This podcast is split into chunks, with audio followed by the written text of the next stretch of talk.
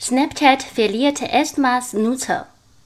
Die Foto-App Snapchat hat erstmals Nutzer verloren.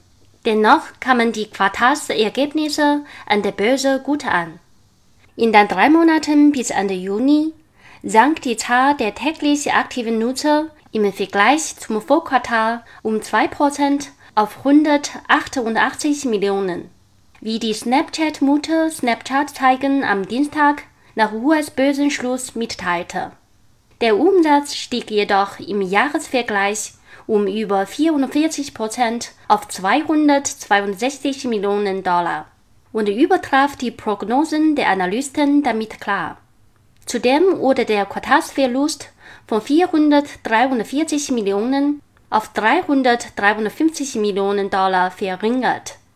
Wir sind begeistert von den Fortschritten die wir gemacht haben, und optimistisch angesichts der Gelegenheiten, die vor uns liegen, sagte Snap-Chef Evan Spiegel. Auch bei Anlegen kamen die Zahlen gut an.